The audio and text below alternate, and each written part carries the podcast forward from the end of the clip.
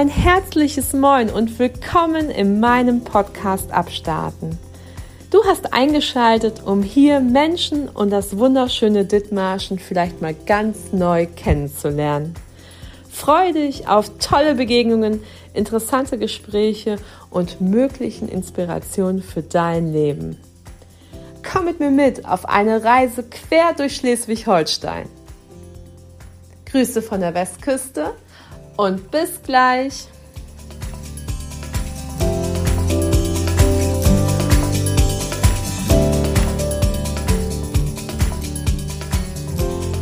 Test 1, 2, 3. Kannst du mich gut hören? Hören? Ja. ich war gerade irritiert. Ich dachte, hä, habe ich Kopfhörer? Nein, hast du nicht, aber du hast ja ein Mikrofon bei dir dran. Ja. Okay. Wollen wir es noch machen? 1, 2, 3, Karina, kannst du mich gut hören? Ja, kann ich. Ein herzliches Moin aus dem Wald. Wir sind heute im Wald spazieren und das ist sozusagen der zweite Versuch mit Karina und mir, ähm, einen Podcast zusammen aufzunehmen. Wir waren nämlich beim ersten Podcast am Meer. Da war es ganz schön windig und hier ist es gerade sehr schön. Gerade waren noch Sägearbeiten im Hintergrund, aber jetzt läuft das. Herzlich willkommen, Karina, im Interview. Moin, hallo. Wer hier aktiv mithechelt in unserem Sportprogramm ist Uwe. Uwe ist ein Haustier von Karina und erzähl mal, Karina, was habt ihr für Haustiere zu Hause? Ja, das ist unser Fops Uwe, unser Kater Kalle und unsere Katze Ida. Im Interview heute ist Karina Börger und sie erzählt uns, wie sie eine Selbsthilfegruppe für Autisten ins Leben gerufen hat, hier in Dithmarschen, um was alles dazugehört zum Alltag und in ihrem Leben. Herzlich willkommen. Moin, hallo. So, dann erzähl mal, du hast eine Selbsthilfegruppe ins Leben gerufen. Was hat es denn damit auf sich? Genau, vor vier Jahren, 2019, haben wir erst den Verdacht gehabt, dass unser großer Autist ist. Und ja, ähm, als wir die Diagnose hatten, dann habe ich angefangen zu planen und eine Selbsthilfegruppe gegründet, damit andere ja schneller Hilfe bekommen, weil wir haben die Diagnose bekommen und das war's. Und alles andere mussten wir uns selbst erarbeiten, was uns zusteht oder wie wir Hilfe bekommen. Und damit das anderen Eltern besser geht oder Angehörigen oder selbst AutistInnen, ja, habe ich die Gruppe gegründet. Und ja, nebenbei mache ich da ehrenamtlich noch einiges, ähm, um andere zu unterstützen und vermittel, ja, Netzwerk einfach, ne? Genau, du bildest ein Netzwerk ab für Familien, deren Kinder an, äh, Autisten sind. Und wie heißt diese Selbsthilfegruppe und äh, wie kommt man zu der? Ja, Eva, Eltern von Autisten heißt die Gruppe, ist aber auch für alle Interessierten. Wir hatten da auch schon Familienhelfer bei und andere Fachleute, LehrerInnen hatten wir schon. Ähm, ja, wie kommt man dazu? Ähm, ich habe nach einem Träger gesucht, gefunden im DRK. Ja, Frau Sachau-Fransenburg unterstützt da richtig toll. Wir dürfen die Räumlichkeiten in Albersdorf nutzen. Ja. Und ihr trefft euch jeden Monat ja, wir gehen letzten Mittwoch im Monat um 19 Uhr in Albersdorf im DRK-Haus. Super. Das verlinke ich in den Show Notes, damit ihr wisst, wo ihr hin dürft. Und jetzt sag mal, das, wie bist du darauf gekommen, dass dein Kind irgendwie anders ist als die anderen? Also, wir sind ja zu dritt im Spektrum. Also drei sind von uns diagnostiziert und ähm, ja, der Große war schon immer anders, aber für uns ja normal besonders für mich. Ich habe ja selbst die Diagnose 2020 bekommen. Also ja, für mich war es alles normal, für meinen Mann auch. Vielleicht sind wir auch anders. Jeder ist anders, davon mal ab, aber schon anders als die Norm, die Mehrheit der Menschheit. Und äh, der Große konnte mit zwei schon das komplette Alphabet, alle Farben, alle Formen, ähm, hat immer Nummernschilder gelesen. Also da, ja, wir dachten an Hochbegabung oder sowas. Und ja, erst später kam raus, dass er einfach im sozialen Umgang Schwierigkeiten hat. Verschiedene Interaktionen, anders, eine andere Wahrnehmung auch. Und ja, als dann Schwierigkeiten auf einer Schule kamen, also sehr große Schwierigkeiten, dann sind wir weitergegangen. Und irgendwann haben wir ihn auf Autismus testen lassen. Das war positiv, also er war Autist, wurde nachgewiesen und beim Lütten war es ganz genauso. Da hatten wir auch Anzeichen diesmal mehr gesehen, weil wir jetzt wussten, worauf ich gucken muss. Also weil ich mich sehr viel belesen habe, Reportagen geguckt habe. Ja, und dann hat auch er die Diagnose bekommen und dann bin ich ja los. Und habe auch die Diagnose bekommen. Uwe, komm her. Bus. Karina und ich kennen uns ja über Insta. Also wundert euch nicht, wenn ich gleich diese großartige Frau noch mal in den Stories verlinke, weil dort heißt sie nämlich nicht Karina Burger, wie sie im wirklichen Leben heißt, denn sie heißt dort Ellie, Autism Mom and Family. Und wenn ihr dieser Frau folgt, könnt ihr euch, kann ich euch schwören, ihr habt Bock, euch zu organisieren, weil ähm, Ellie macht großartige Stories und vor allem, sie hullert. Sie hullert jeden Tag 40 Minuten und das finde ich mega, mega cool.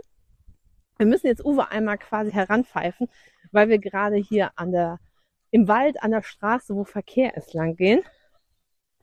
Aber Uwe findet es mega hier. Ja, Uwe genießt es. Oh, Uwe, komm mal her. Ah, da will ich an die Leine. Deswegen mussten wir gerade ein bisschen diskutieren. Ja. So. Wie bist du aufs Hullern gekommen, sag mal? Oh, ich habe schon vor zig Jahren mal gehullert. Und das fing zur Corona-Zeit, fing das wieder extrem an, weil man hatte ja verschiedene Einschränkungen. Wir auf dem Land sind ja noch, wir hatten ja echt Glück, wir durften ja trotzdem noch laufen und im Wald. Und trotzdem brauchte ich noch irgendwas dazu. Und deswegen, ja, habe ich verschiedene Hula-Hoop-Reifen, verschiedene Gewichte und ja, es macht mir einfach Spaß. Für mich ist es ein Ausgleich und keine Pflicht oder so.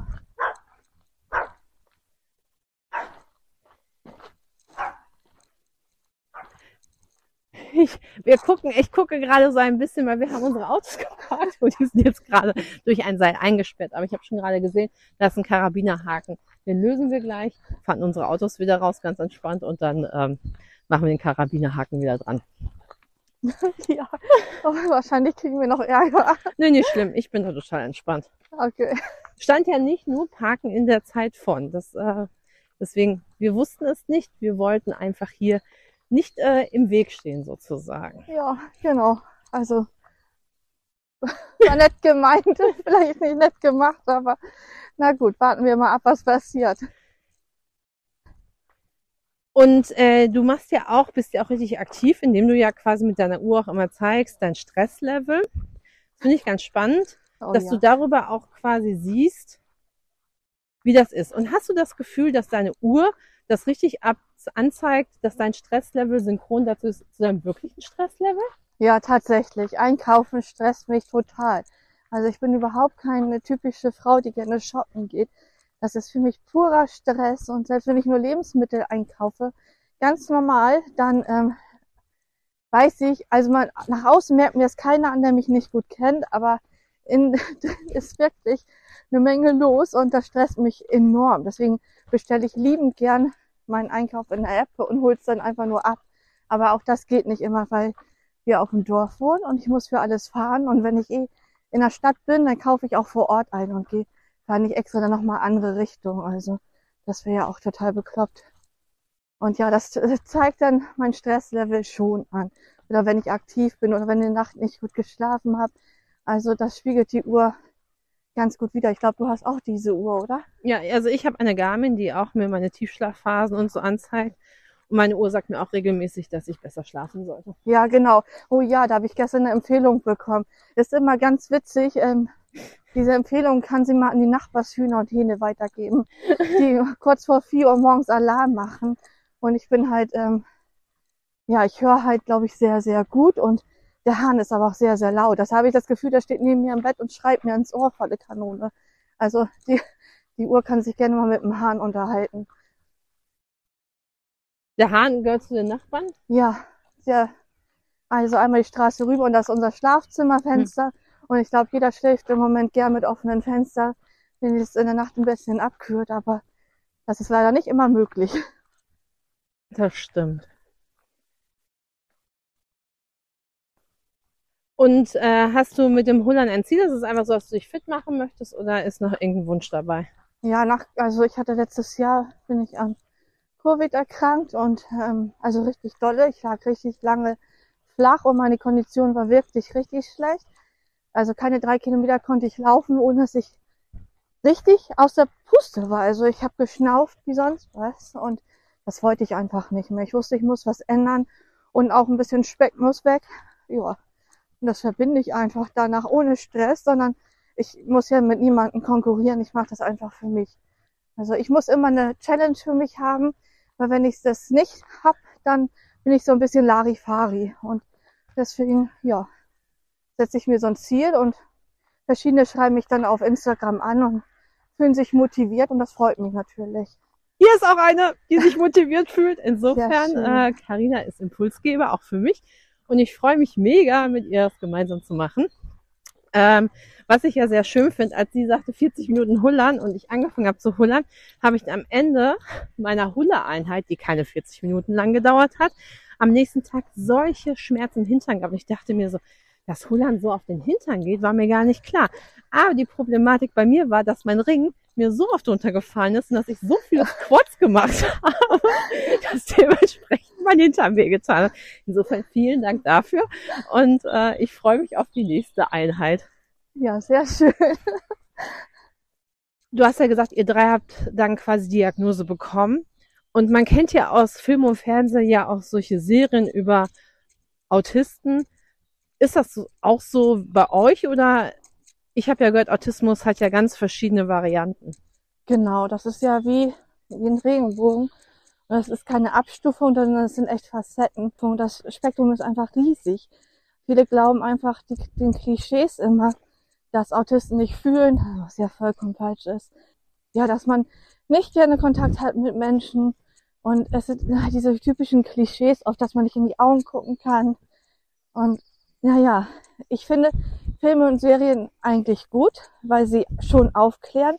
Sie erreichen Menschen nun mal. Und natürlich wird sich an Klischees bedient, um das einfach hervorzuholen, weil wird man mich zeigen, wie ich ja mit Menschen umgehe, dann wird man das nicht merken.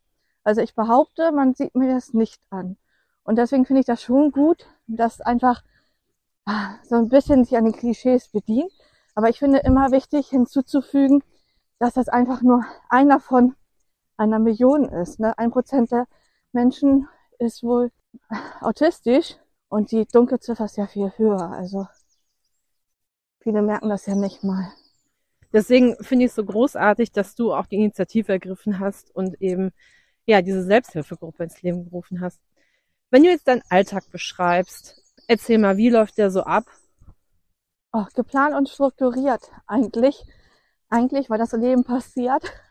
Also es kann ja ständig ein Anruf kommen und irgendwas kommt jetzt und ich bin vorbereitet. Ich habe immer einen Plan, Masterplan in der Tasche und ich sage auch immer, es gibt für alles immer drei Lösungen mindestens.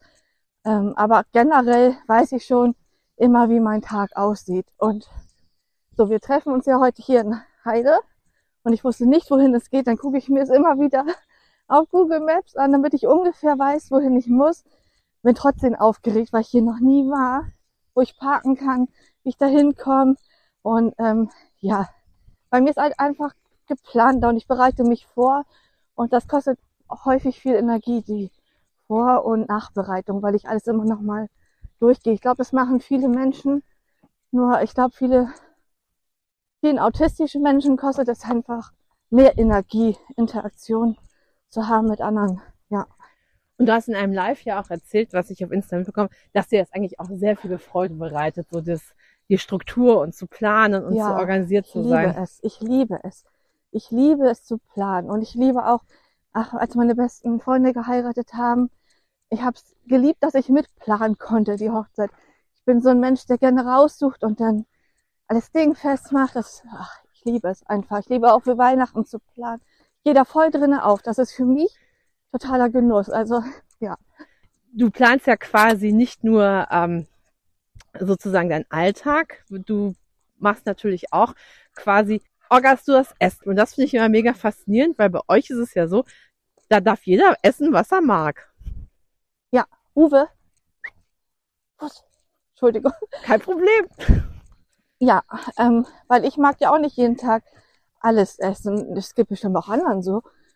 Und ich finde auch nicht, ähm, dass jeder das essen muss, was auf den Tisch kommt. Und ich glaube auch nicht an den Spruch, an einem vollen Tisch ist noch niemand verhungert, weil das ist einfach bei uns anders. Also ich kann nur von uns reden. Ähm, meine Kinder zum Beispiel sind sehr taktil empfindlich und manche Sachen mögen sie im Mund nicht oder es gibt Tage, an denen können sie nur eine bestimmte Sache essen. Und das heißt, ich kaufe dann auch, so wie diese Woche sind Chili-Nachos im Angebot, dann kaufe ich Fuß einen ganzen Karton Chili-Nachos, weil die kann mein Sohn immer essen. Oder der Große kann immer Hotdogs essen. Dann habe ich immer Sachen für Hotdog im Haus. Und ich koche ganz normal und sie haben die Wahl. Also möchtet ihr das essen oder sollen wir euch was anderes machen? Das Gute ist einfach ein Apfel, Erdbeeren oder auch Mandarinen, wenn wir die Weihnachtszeit denken. Die schmecken immer anders. Wir haben immer eine kleine Wundertüte. Die Nachos, die schmecken immer gleich. Du machst die Tüte auf und du weißt, was du hast. Das gibt Sicherheit. Und Sicherheit ist an stressigen Tagen super wichtig für meine Kinder. Also wir Erwachsenen, ich kann mit gut um und weiß, okay, das kann ich jetzt gerade nicht haben. Es ist in Ordnung. Aber meine Kinder brauchen halt diese Sicherheiten.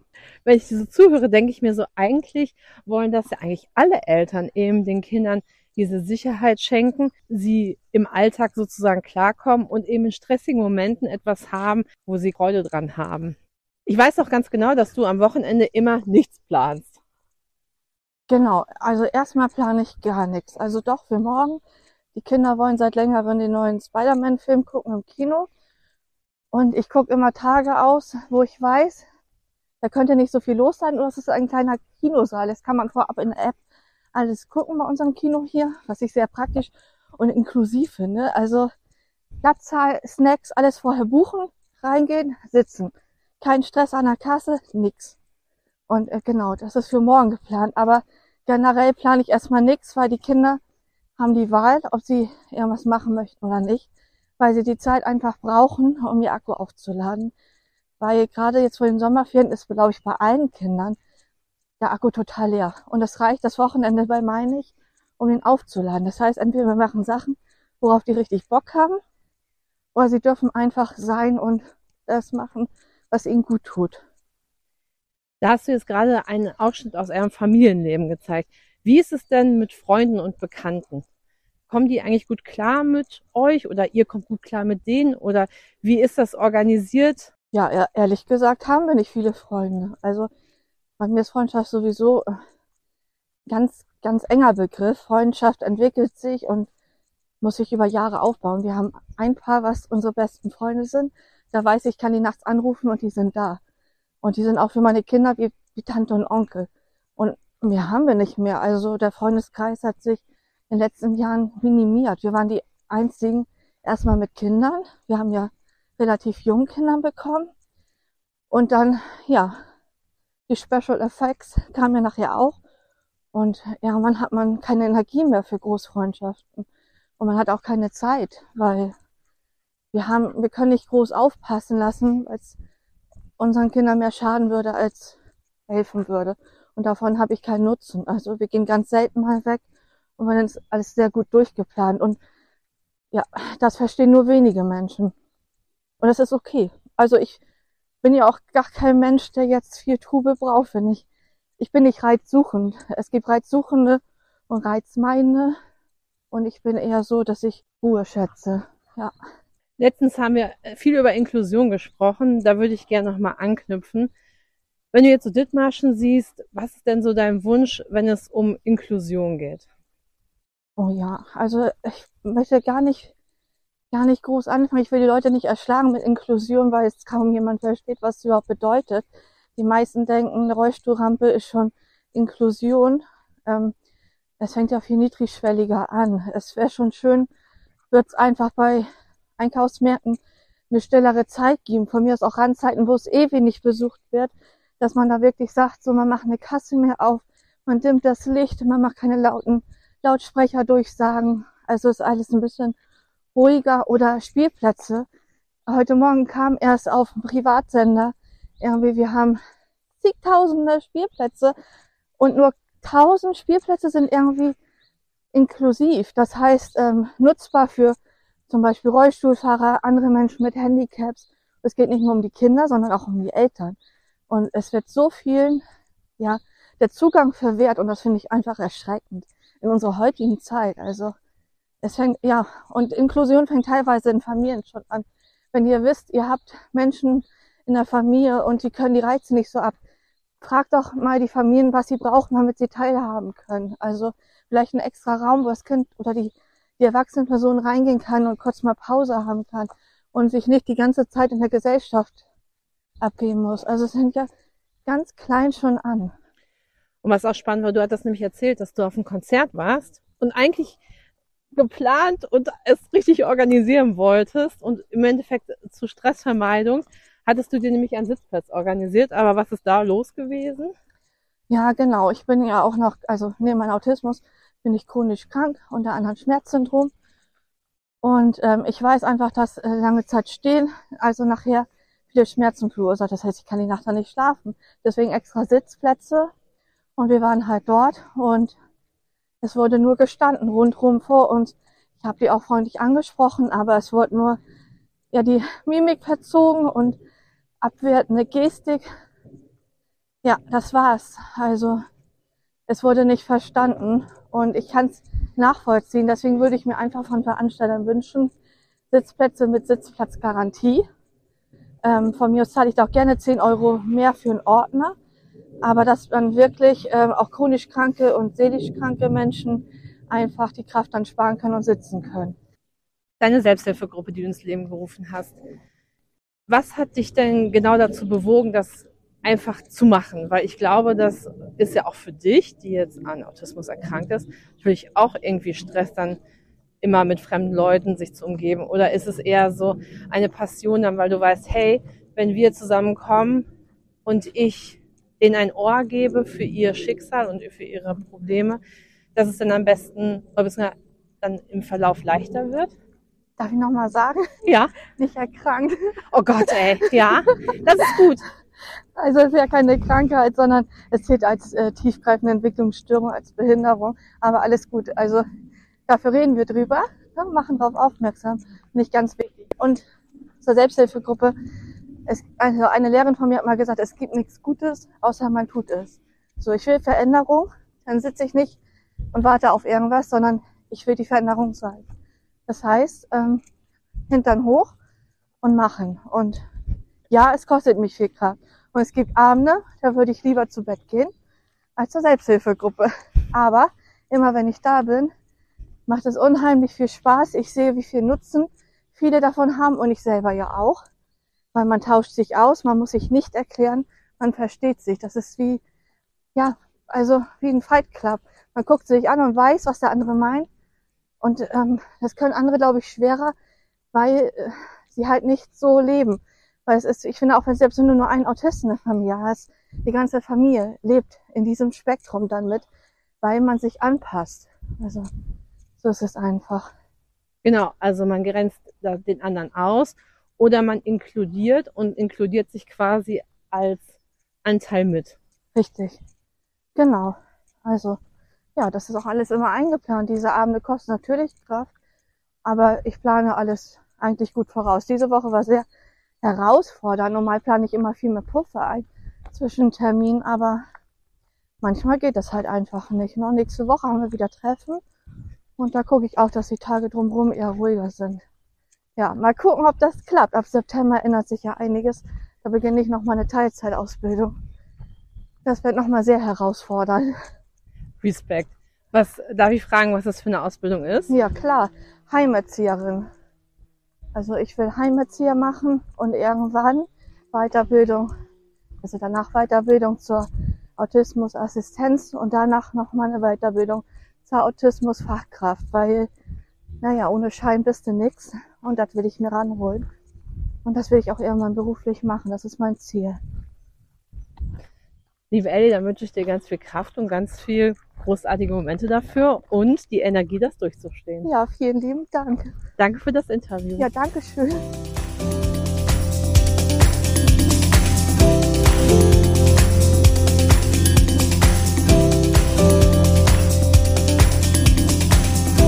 Ja, Hallöchen, was für ein großartiges Interview. Ich hoffe, wir konnten euch ein bisschen was über Autismus erzählen und dass Autismus nicht bedeutet, dass man total eingeschränkt und nur noch im Ordnungswahn lebt und überhaupt im Leben gar nicht mehr klarkommt. Dafür gibt es Eva, dafür gibt es den Austausch hier in Dithmarschen. Also wenn ihr das Gefühl habt, beziehungsweise wenn ihr die Diagnose habt, dass ihr Autisten in der Familie habt, geht dorthin, sprecht miteinander, guckt über Lösungsstrategien nach, guckt, was in Dithmarschen möglich ist, für euch das Beste für euch und eure Familien rauszuholen. Vielen lieben Dank, Karina, für dieses mega, mega Interview und möglicherweise mit sehr viel Aufklärung und sehr viel Aha-Momenten, was Inklusion eigentlich bedeutet. Und einmal mehr Rücksicht zu nehmen auf unsere Mitmenschen. Und ich glaube, dass ich das so frei sagen darf, Rücksicht auch auf alle Menschen, die hier im Umfeld leben und sind. Im Umfeld bei mir lebt noch ein großartiger Typ, nämlich der Christoph Brennecke. Christoph ist eigentlich Zahntechniker, aber er hat eine Leidenschaft kreatives Arbeiten. Er schweißt bzw. lasert Feuertonnen. Und was er sonst noch so alles treibt und wie er auf seine Ideen kommt, das erzählt er uns im nächsten Podcast-Interview. Freut euch auf Christoph. Bis dahin sage ich euch, genießt eure Heimat, geht raus in die frische Luft, bleibt mir gesund, ernährt euch gut und genießt diese wunderschönen Ferien bei diesem herrlichen Sommerwetter. Liebste Grüße, eure Kalkhake. Bis später, Raketi.